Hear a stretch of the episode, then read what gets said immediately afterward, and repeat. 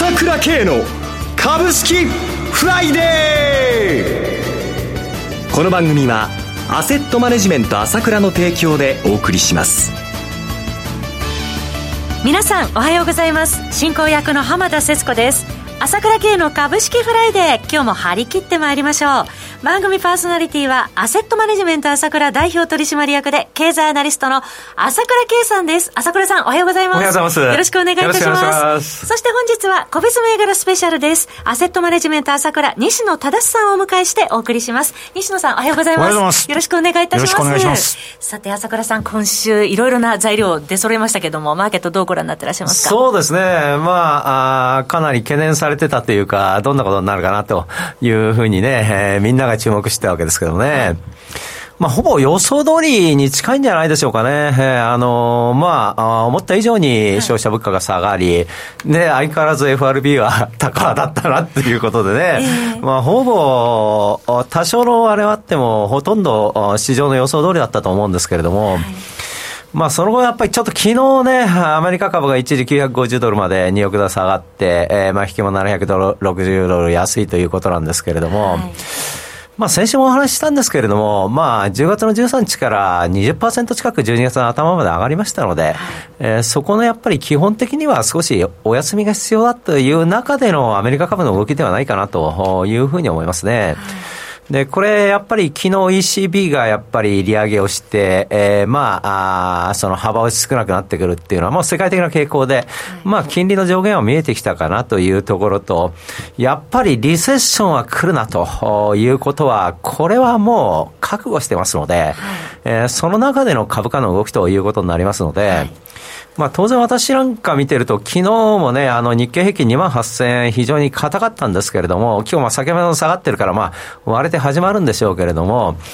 まあ当然のことながら、欧米に比べてやっぱり比較、やはり景気の状態が悪くないということの中で、日本株上がれるその素地っていうのは十分あると思いますので、はい。まあ、立ち会い日あと11日ということですけれども、はい、まあ、十分また上がってこれると、あの、米国株と違った動きをしてね、違いを見せて、えー、綺麗に終わるという可能性も十分あると思いますよね。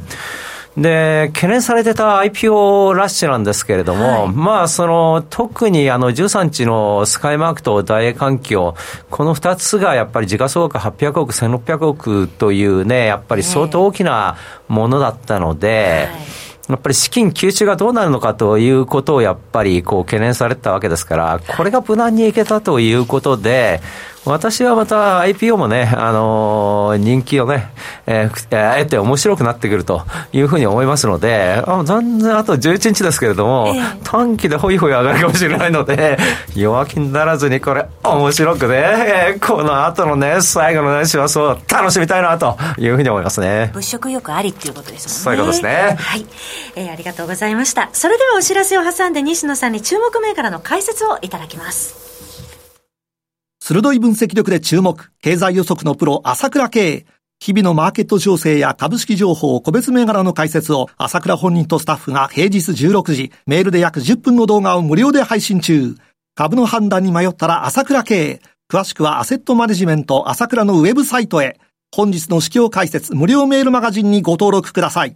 アセットマネジメント朝倉は、証券取引、金銭、有価証券の予託、貸付行為は行っておりません。また情報提供する金融商品の取引では相場変動などにより損失を生じる恐れがあります。取引説明書、契約締結前交付書面などを十分にお読みいただき、ご理解の上お取引ください。金融商品仲介業者登録関東財務局長金中第605号。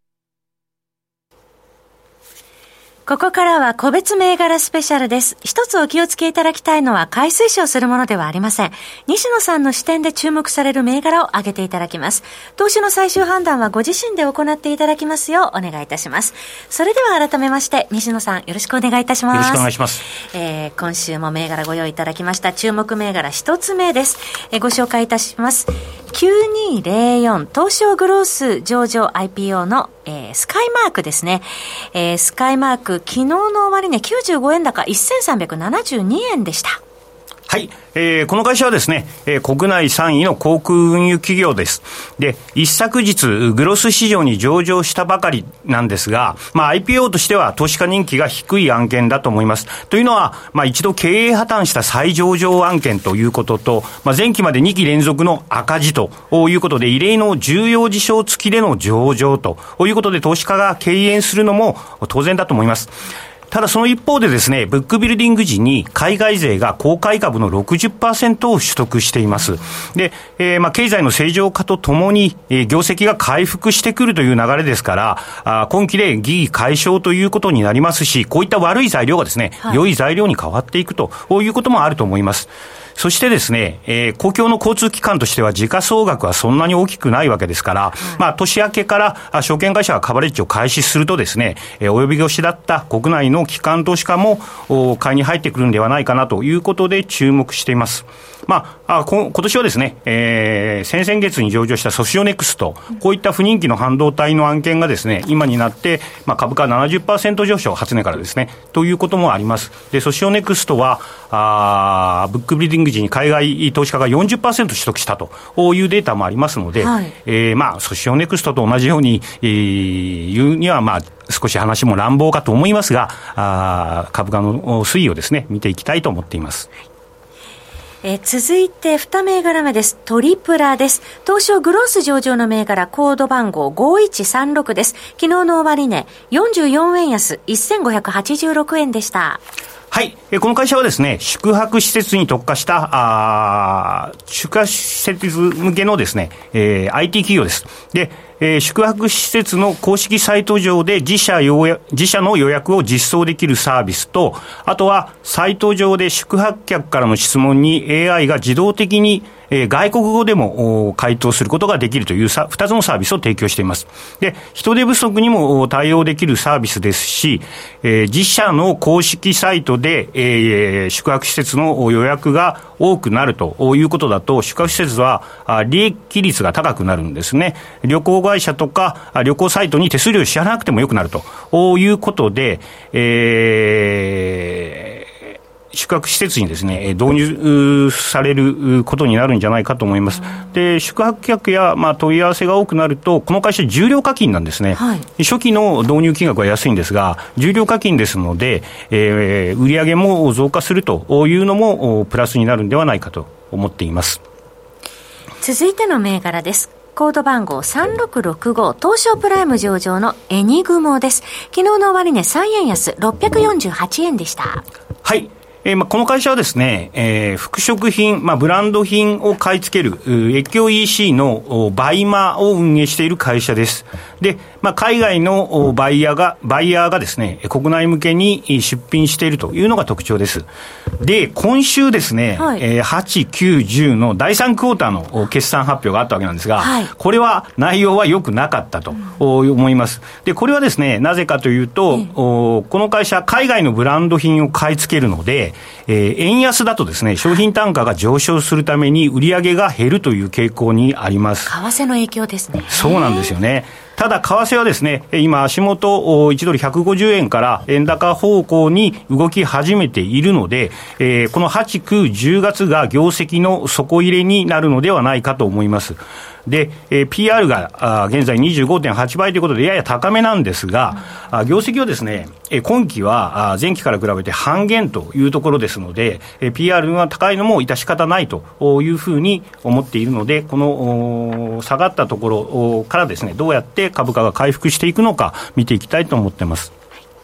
続いての銘柄です。コード番号4936東証グロース上場のアクシージアです。昨日の終値52円高1721円でした。はい。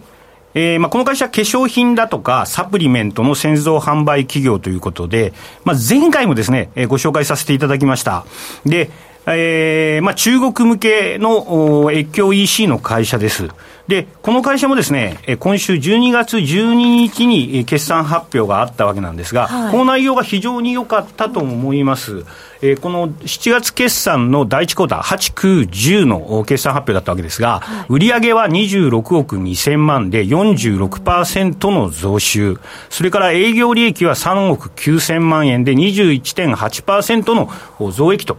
いうことでですね、まあ、中国は、まあ、経済封鎖をされてた時期なんですが、えー、まあ、それにもかかわらず、これだけ売り上げが伸びてきてるというのは、サプライズであったと思います。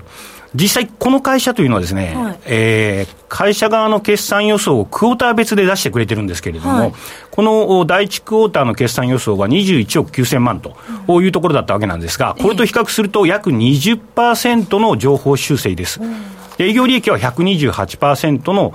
情報修正ということですので、はい、えー、今後、クォーターが進むに従ってですね、えー、業績の情報修正ということもあり得るのではないかなというふうに思っています。でちなみに PR は38倍ということで、決して安くはないです。ただ、この会社の上場前の公開価格での PR が39倍ということを考えると、うん、今の PR は適正水準かなというふうに思いますので、えーまあ、今後、経済の正常化関連、そして中国の経済正常化関連ということも合わせてですね、注目しています。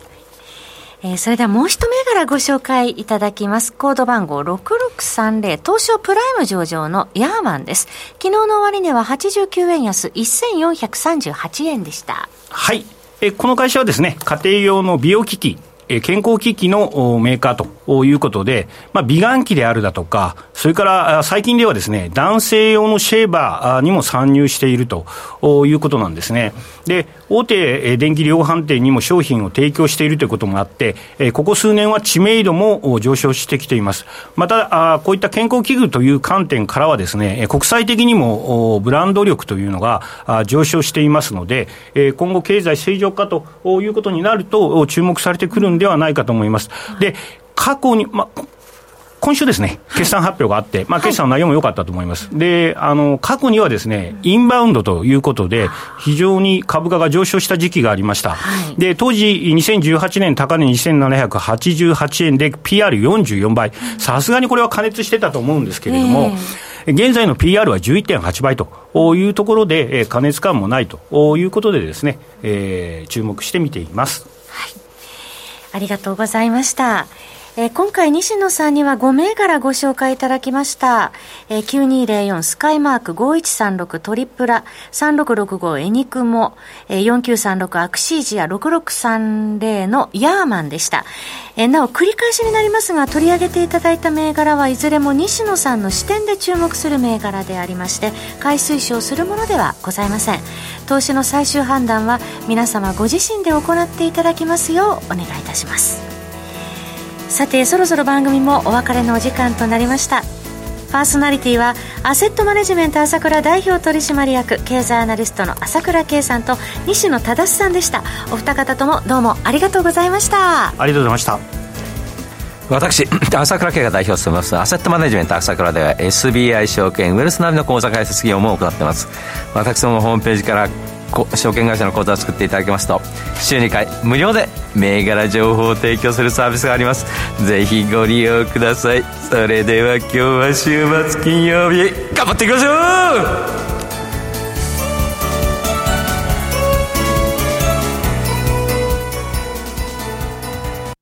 この番組はアセットマネジメント朝倉の提供でお送りしました。最終的な投資判断は皆様ご自身でなさってください。